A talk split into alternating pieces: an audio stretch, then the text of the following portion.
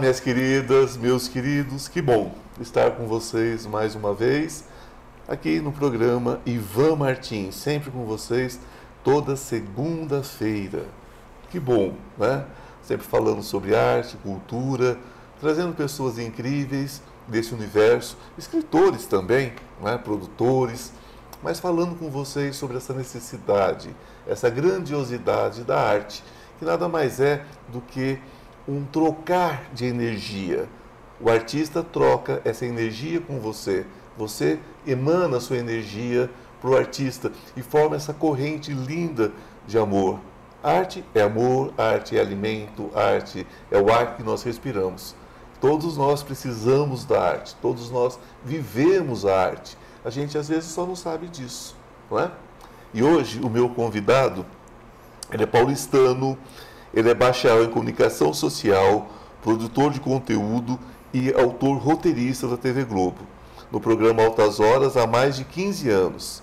Começou em agência de publicidade e produtores independentes aos 16 anos de idade. Mais tarde estagiou nas redes Cultura, MFM, como produtor-redator e pelo programa Opinião Nacional da TV Cultura. Entrou na Globo em 94, na equipe de produção do Vídeo Show migrou para a Rede Record cinco anos depois, como produtor executivo e repórter da Zapin. Zapin.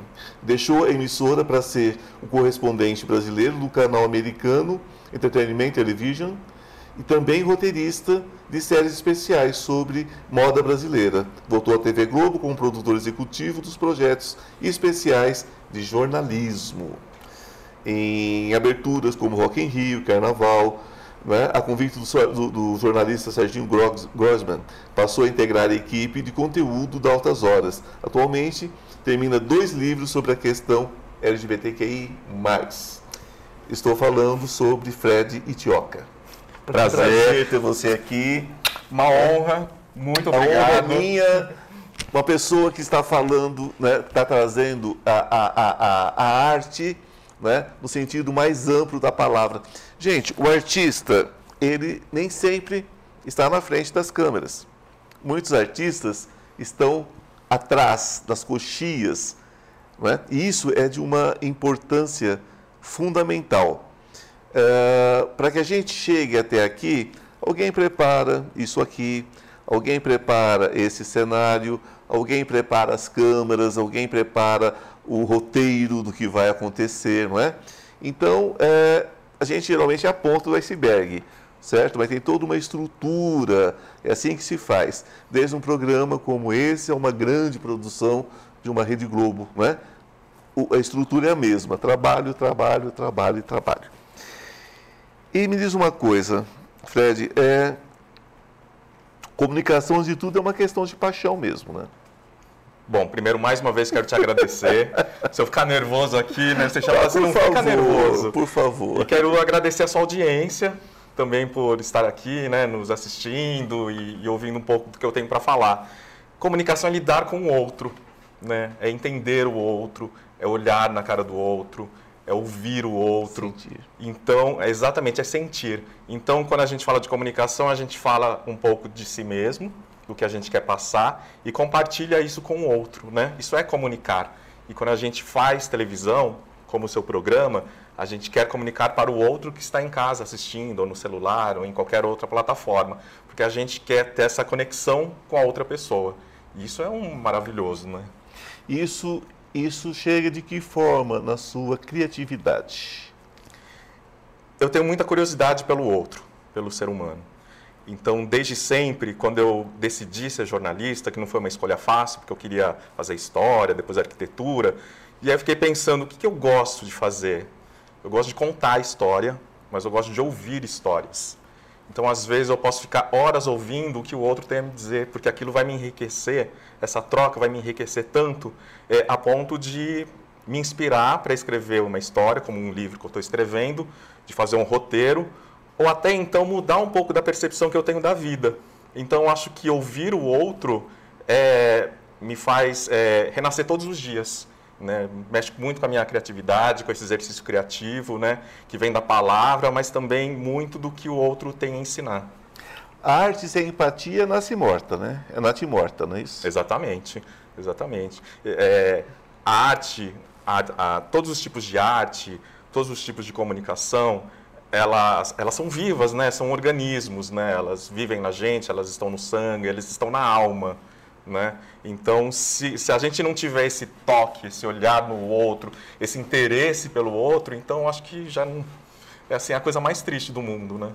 É por isso que na atuação ah, ah, você vive o outro, você é, é, é, é você vai viver toda aquela, aquela dor, às vezes, que o outro está sentindo, você vai buscar a felicidade do outro, você vai buscar a história do outro, porque sem isso você não representa, sem isso você não vivencia, não é?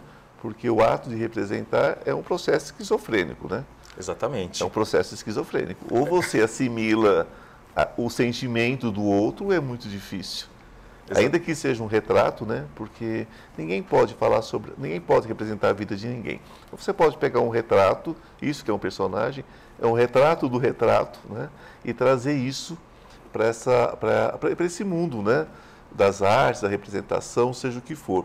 Isso no roteiro, ele é muito específico, porque como eu também escrevo, eu sei que muitas vezes você vai escrever sobre um assunto do qual você não, não, não vivenciou, mas você pode sentir. Quando você escreve, por exemplo, um roteiro onde tem um personagem que, que sente o racismo, por exemplo, que sente o preconceito do racismo. É, muitas vezes você não tem como vivenciar aquilo, mas você tem como é, é, você tem como ter uma empatia sobre aquele sofrimento e trazer isso para a escrita. Até que ponto isso mudou a sua estrutura? Até que ponto isso mudou você como ser humano? Porque cada personagem, cada história, cada texto traz um pedacinho da gente e leva um pedacinho embora também, não é? Eu acho que nesse ponto o jornalismo me trouxe esse contato com o outro. É, estar nas ruas, eu já fui repórter, produtor, e eu gosto muito desse contato com, também com o outro nas ruas. Então, como jornalista, e eu já só faço isso há mais de 20 anos, você passa por diversas camadas da população, diversas histórias sofridas, alegres, mas histórias. Então, quando eu estou entrevistando uma pessoa que passou por um caso de racismo, eu nunca vou sentir a dor dela, mas ela está lá me relatando. Né? E isso vai mexer comigo porque todas as histórias mexeram comigo até hoje. Como seria comigo, né? Exatamente. O que eu sentiria? Não, e, e, não tem como você não se envolver. Assim, tem jornalistas que conseguem ter essa isenção e eu não consigo. Sou muito sensível à história do outro. Então, todas as pessoas com quem eu tive a oportunidade de conversar, eu lembro de todas elas hoje, porque eu acho que hoje eu sou um pouco desse dessa troca.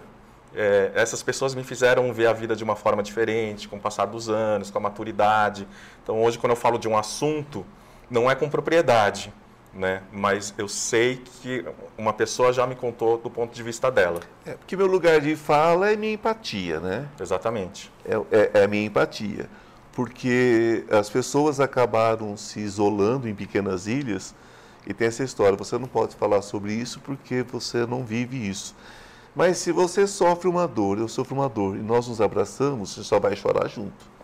Então é preciso que você também abrace a pessoa que não viveu a sua dor, mas que tem empatia pela sua dor, porque daí você está falando fora da caixinha. Exatamente, a gente pode ser aliado. Aliados, né? Exatamente. Porque não é o nosso lugar de fala, de fato, mas a gente transforma como, como uma pessoa empática, não é? A, a, a, então você transforma como seu lugar de fala, não falando pela pessoa com propriedade, mas falando em prol, né? Para que aquilo saia da caixinha e se amplie. E dando espaço para essa pessoa espaço. falar. É porque hoje nós precisamos falar de, de, de, de, preconceito, nós precisamos falar desses assuntos, ainda que a gente não sofra esse, esse racismo, por exemplo. Né? Eu não sei o que é racismo. Eu não, nunca vivi isso na minha vida, nem aqui em nenhuma parte do mundo. Eu nunca vivi isso. Mas é, é, é, eu sinto quando eu vejo uma pessoa passando por isso. E dói em mim. Não vai doer do jeito que dói nela, mas dói na minha visão holística da vida e naquilo que eu acredito que seja a dignidade humana. É, quando a gente fala do outro, de é. olhar para o outro, também é nesse sentido, né? É de justiça sentido, social. Justiça social, né? Porque é bom, é bom falar sobre essa questão de empatia, porque você sim é responsável. Se você vê uma criança ser discriminada na rua, você é responsável sim. Se você não disser nada, você é conivente. Exatamente. Né? Eu acho que cada um pode fazer de uma forma, eu acho que a educação é o melhor caminho. Né? A educação em casa, com seus filhos, que desde pequenos aprendam que aquela piada não é uma piada, que é não é uma é. ofensa. É, tanto é que agora é crime, vai ser crime punido com lei maior. Se você disser que foi só uma brincadeira, ruim para você, viu?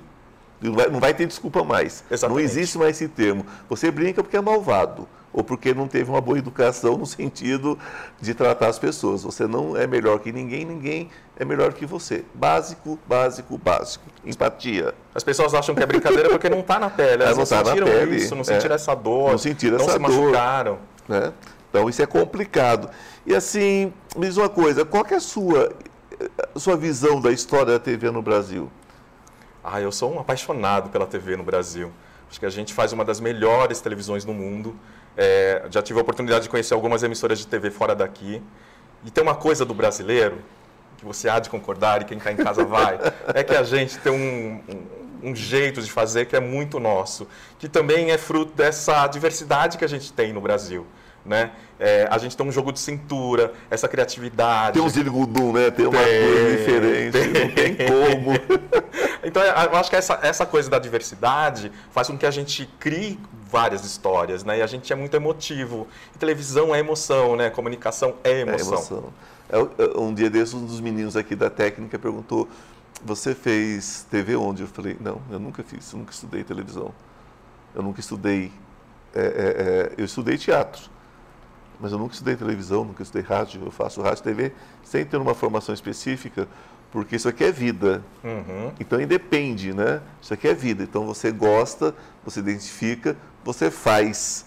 E a TV brasileira é uma das melhores, se não for a melhor do mundo, porque diferente da história americana, que todos aqueles do pós-guerra foram para o cinema, lá nós não tínhamos um cinema tão forte, apesar que o nosso cinema já foi pau a pau com o americano, muita gente não sabe disso. Mas se você pega a época das grandes chanchadas, não tinha diferença. O Brasil fazia grandes produções na época do cinema, né? É. Cinema antigo, podemos dizer assim. E, só que nós tínhamos grandes diretores de cinema que vieram para a nossa televisão e fizeram escola, não é mesmo? É verdade. Eu acho que também isso tem muito a ver com políticas públicas, né? De investimento. Então a gente tem, a gente tem todo, toda a área tecnológica possível, temos grandes talentos, comunicadores, artistas, roteiristas. Então, o que a gente precisa é de investimento. Então, quanto mais investimento a gente tiver é, em todos os nossos meios de comunicação, né, teatro, cinema, a gente vai estar cada vez mais pau a pau com todos os grandes pau a. Pau com grandes produções. Exatamente. Tanto é que a televisão sobreviveu porque sempre teve, teve, incentivo da televisão. A televisão sempre teve investimento. Exatamente. Porque por causa das propagandas, por causa de tudo aquilo, sempre teve muito investimento. E o nosso cinema, mesmo sem tanto investimento, faz muito bem lá fora. É, principalmente hoje o cinema do, do, do, do Nordeste, por exemplo. Né? Maravilhoso. Né? Você pega o cinema pernambucano, assim, você fala, oi... Do Amazonas, né? Grandes Do Amazonas e outros, muitos outros estados, não é isso? Bom, gente, o papo está ótimo, mas eu vou ter que parar um pouquinho. Nós temos aí um, um recadinho para você, mas voltamos, não saia daí, hein? Beijo. Deixa o sol, deixa o sol entrar. Estou com uma novidade muito legal para vocês. Você sabia que o tarô pode mudar a sua vida? E muda. Nós temos uma lâmina muito especial entre os 22 arcanos maiores que fala sobre essa questão de cair e subir, não é? Que todos nós temos quedas na vida. O importante é saber como subir rapidamente. Então, esse curso dos 22 arcanos maiores que eu estou oferecendo a vocês por um preço muito legal, e de fácil acesso, de fácil entendimento, ele traz dicas, ele traz insights de como você se recuperar rapidamente. Não importa em que situação você esteja, não importa se é emocional, se é material, se é espiritual, os 22 arcanos trazem tudo sobre passado, presente e futuro. O que aconteceu, o que está acontecendo, o que você deve fazer para mudar esse futuro. Basta você entrar na minha bio e você terá todas as informações. Entrar, o sol entrar. Deixa o sol, deixa o sol entrar. Olá, meus queridos, queridas, estamos de volta com mais um pouquinho desse convidado tão especial. E nós vamos falar agora como que você vê essa questão, né, como você é brasileiro, vê essa questão como um artista multifacetado, um artista que acaba abrangendo várias artes dentro desse processo, dessa indústria da comunicação. Como que você vê hoje, é, como você está acompanhando essa história da comunicação no país? Tem mudado muito e eu acho bom que a gente acompanhe sempre. É, a gente veio de, de várias transformações, de jornal para rádio, televisão, internet, redes sociais. Então, acho que a gente tem que acompanhar a evolução da sociedade e a evolução tecnológica que acaba né, sendo esse casamento. Então eu sou um pouco contra quem fala, ah, mas era melhor assim. Não era que era melhor, eram outros era tempos. diferente outros tempos. Outra né? sociedade, outro modo de vida. Então a gente que trabalha em comunicação tem que estar atento sim, tem que acompanhar e eu acho que faz parte do nosso aprendizado, né? Diário, que a gente vive aprendendo, né? Era mais fácil porque passou, né? É. E quem hoje pensa Tudo que, foi passou, fácil? a hora. Eu escuto de vez em quando. Ah, quando você era adolescente era mais fácil. Falo, oi? Nossa, não foi mesmo. Oi?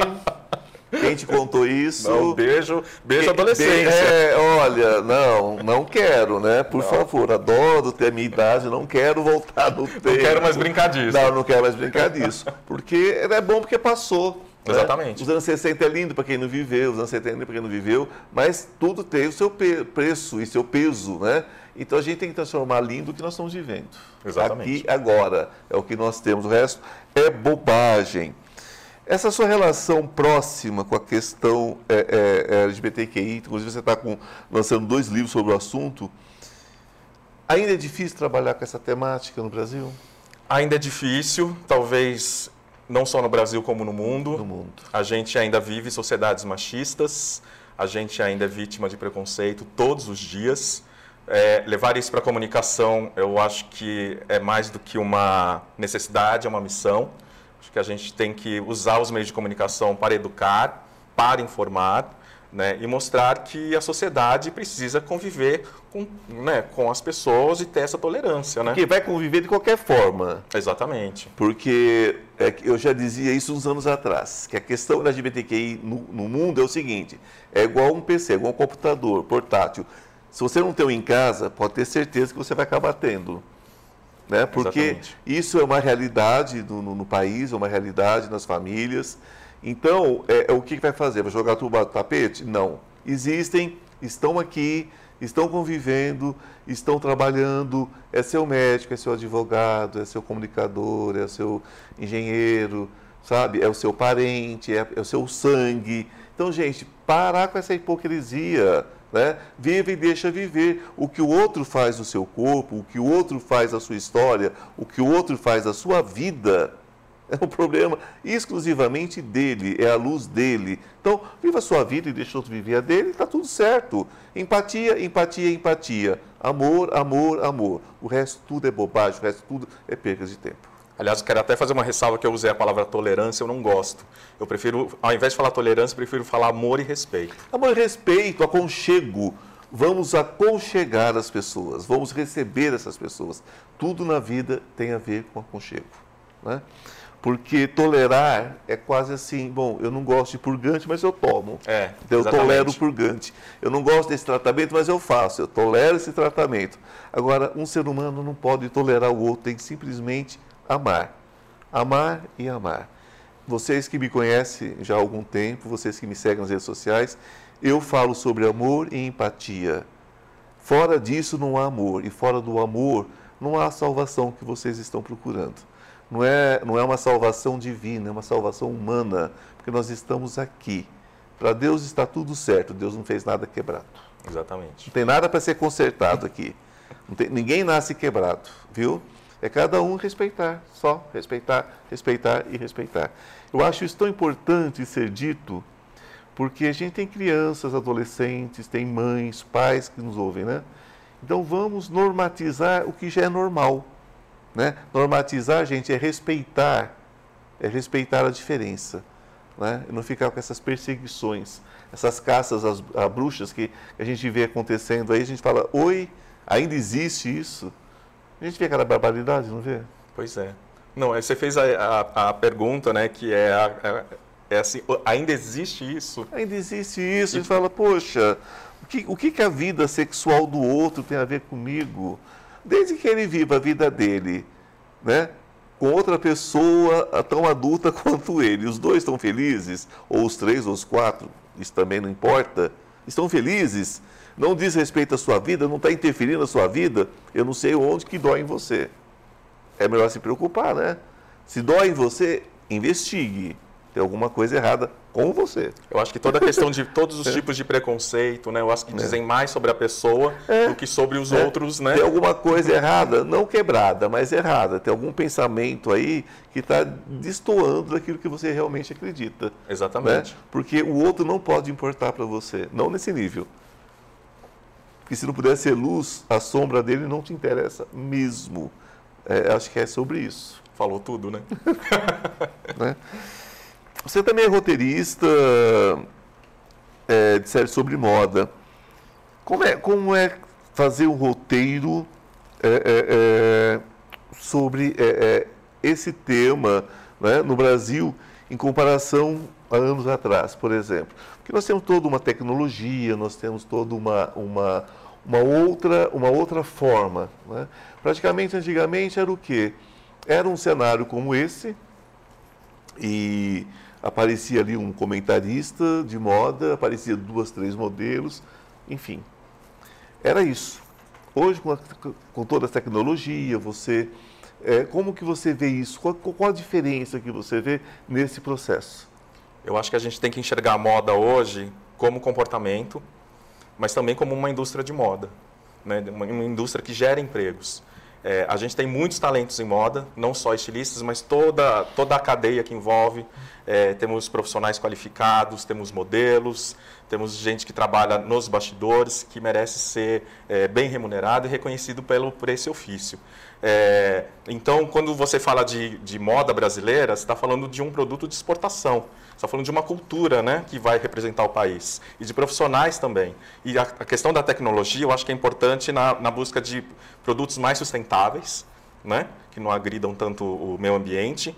Mas hoje eu vejo também uma coisa, Ivan, muito legal, que é um retorno ao fazer manual.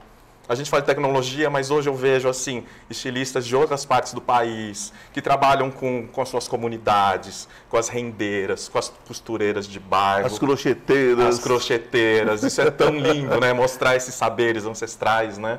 É, esses dias eu vi numa loja umas camisas fantásticas de linha, né?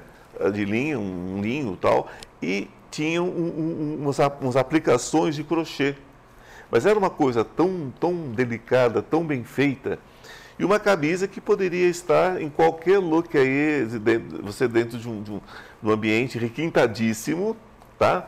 E ela estaria em cima, sabe aquela coisa assim que você olha e fala, bom, isso tem mão de artista. É, exatamente. Isso não foi cortado por uma máquina, por uma máquina que foi preparada ali por um, por, por um, por um, por um computador, né? por, um, por um aplicativo. Não. Isso aqui foi cortado à mão, isso aqui teve uma interferência de, de um artesã, teve, teve da, da, costureira depois, teve um estilista que desenhou esse processo todo. E eu achei incrível esse trabalho. Porque não eu... tem mais essa coisa muito automatizada de ser um padrão para todo mundo se vestir igual. Que cada um hoje se veste do jeito que quer e também hoje tem um respeito aos corpos. Porque antes você via aquelas modelos andando com aquele corpo longilíneo, quase impossível de ser atingido. Os homens também hoje você tem, você respeita cada tipo de corpo. E isso eu acho assim uma conquista, é. né, da sociedade. Porque, é, porque naquela época simplesmente eles secavam, né? É. As modelos tinham que ser anoréxicas. Exatamente. Eu conheci vários modelos que foram a óbito por anorexia, porque tomavam uma colher de, de, de, de leite misturado num copo d'água com adoçante é? Era uma coisa assim, era uma coisa medonha. Né? Uma mulher de 1,80m, 1,83m, 85 pesando 50 quilos. É impossível, são só os ossos. É. Não tem mais nada ali. E quando a gente fala de respeito, que a gente estava falando, de respeito à diversidade, também é o respeito à diversidade de corpos, né? Diversidade de corpos, porque tem que ter. O, o, o mundo da moda não produz moda para esqueletos. Tem pessoa mais cheinha, com mais quadril, com mais cintura, com menos cintura, com uma barriguinha proeminente, porque nós temos direito de ter barriguinhas. E ser fel sermos ser felizes. Feliz, ser feliz, poder comer, né? Poder, poder comer direitinho, comer é. gostoso, né? Então é isso. Ah, então é sobre isso moda também hoje. A gente vê a, a, as modelos kings, né? King size, não é King isso? size, né? Plus size. Plus size. Né? Não é King não, é plus size. King é outra coisa. King é cama, né, gente? plus size. que é também cama, é bom, né? Uma cama é, é bom. Né? Adoro uma cama king size. Eu tenho uma super, super, super king size. Que cabe pelo menos 10. E eu durmo só com meus cachorros. ah, é tão bom, né? É, então, mas assim, uma cama enorme. É muito bom. Então tem esses modelos plus size que também traz essa coisa do, do, do da diversidade.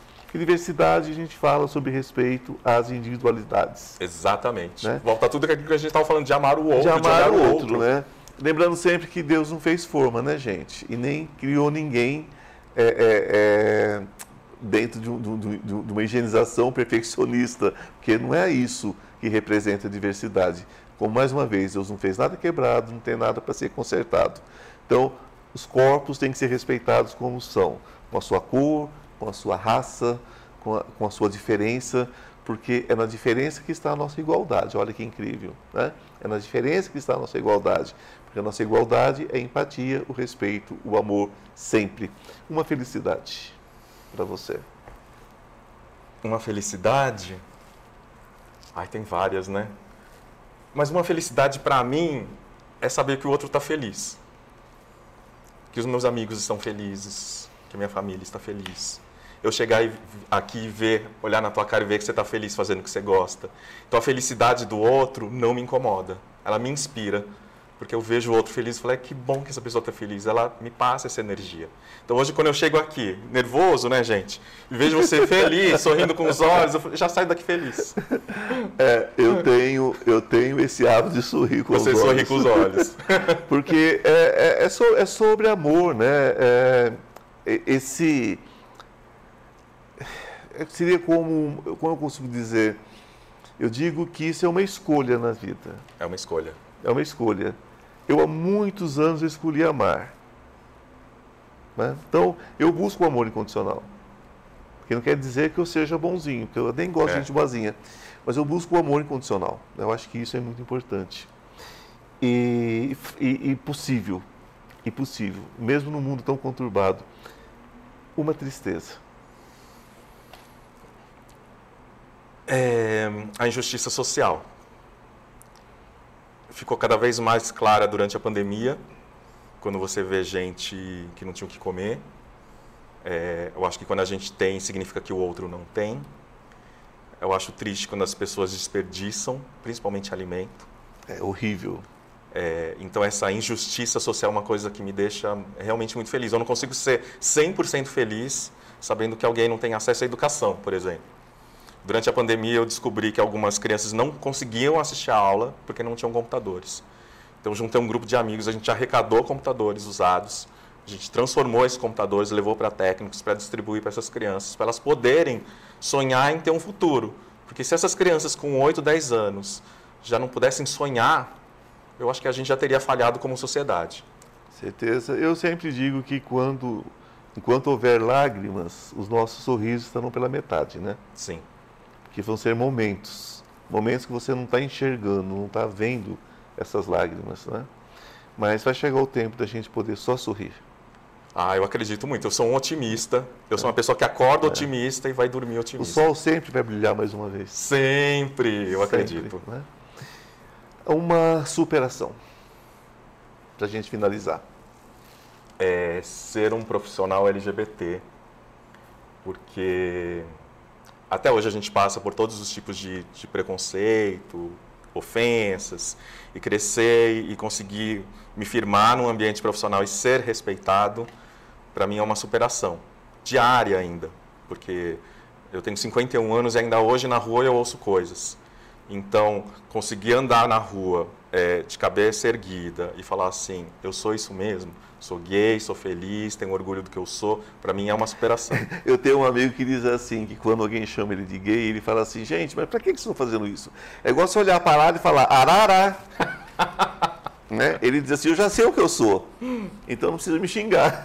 E, ah, é observação, não é um não xingamento. É um xingamento. É, você está só constatando a minha realidade. Ele fala muito isso e eu levo isso né, para muito adolescente que me procura e quer falar sobre essa dificuldade de lidar com essa questão.